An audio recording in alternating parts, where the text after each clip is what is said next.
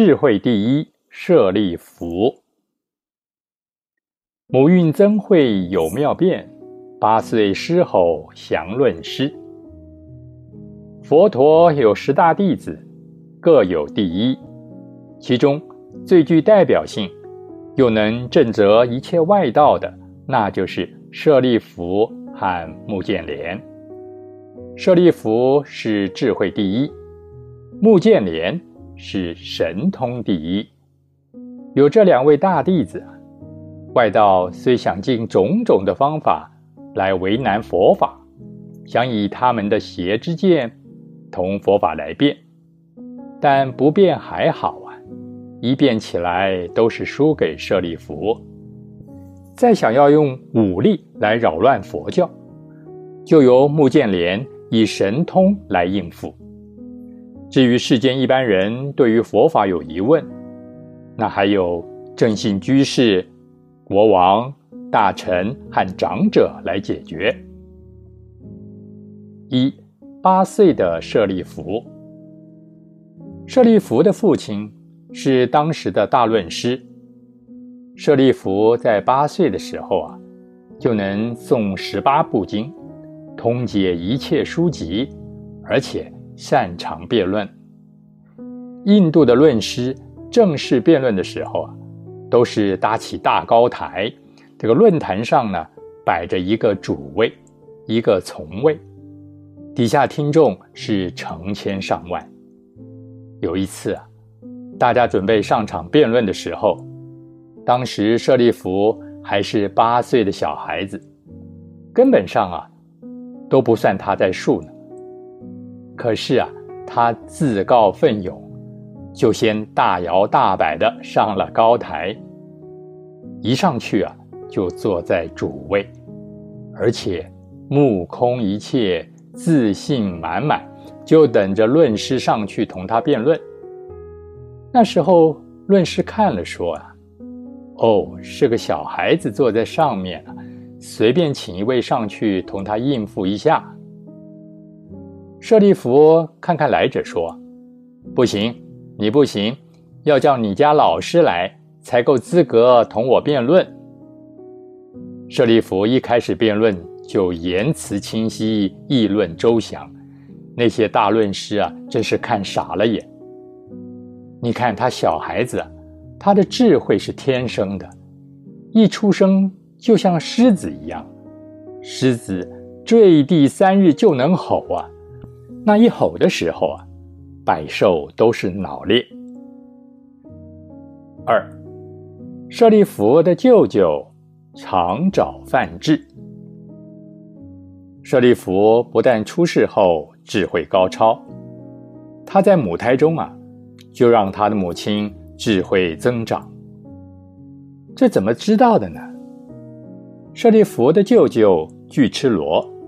也是《弥陀经》上的十六尊者之一，他擅长辩论，善解问答，在佛陀的所有弟子中啊，他是答辩第一。平时舍利弗的母亲同弟弟俱絺罗辩论啊，总是辩不赢。可是啊，自从怀了舍利弗，这个弟弟呀。就没办法同他的姐姐来辩论了。巨赤罗因为老是辩论输啊，就知道姐姐肚中怀的这个胎儿绝对是一个大智慧的人。现在在胎中就有这个力量，将来啊，他要出世的话，他那个智慧怎么得了呢？他想，我这时候啊，不赶快学习。将来辩不过这个外甥，那真是好糗啊！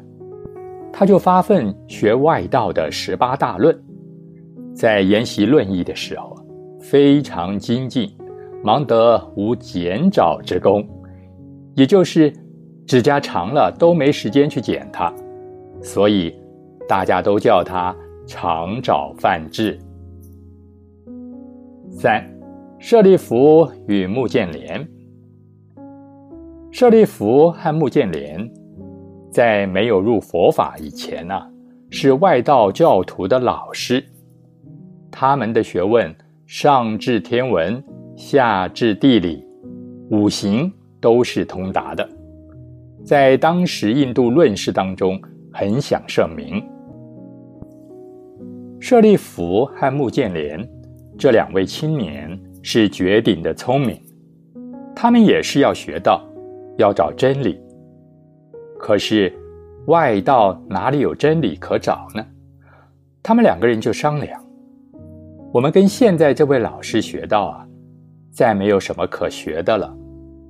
老师自己都不知道了脱之法，以后我们哪个先遇到了真实之法？要告诉对方，要学真法以求解脱。两个人一心向道，真是人有诚心，佛有感应。有一天啊，马圣比丘着衣持钵入城乞食，舍利弗看他威仪举止安详，身心静默，就被震折住了。他有生以来所见一切的修道者，有的有威仪，并不严肃；有的虽然严肃，并不举止安详，都不能够让人心悦诚服。舍利弗很恭敬的到他面前，请问：“请问这位道者，你的师父是哪一位呢？”马圣比丘回答。我的师父是迦毗罗卫国的悉达多太子，也就是释迦佛。他厌离老病死苦，离皇宫到雪山出家学道，道业成就。现在在印度各处说法，我跟他学习。哦，还有这样一位大师啊？那你师父说的是什么法？你能讲给我听吗？马圣比丘说：“我年龄既轻啊，出家时间又短浅，哪里能宣讲佛陀的智慧之法？”舍利弗说：“你多少说两句给我听都好啊。”马圣比丘就说了一首偈：“诸法从缘生，亦从因缘灭。我佛大沙门，常作如是说。”原生法是真实之意呀。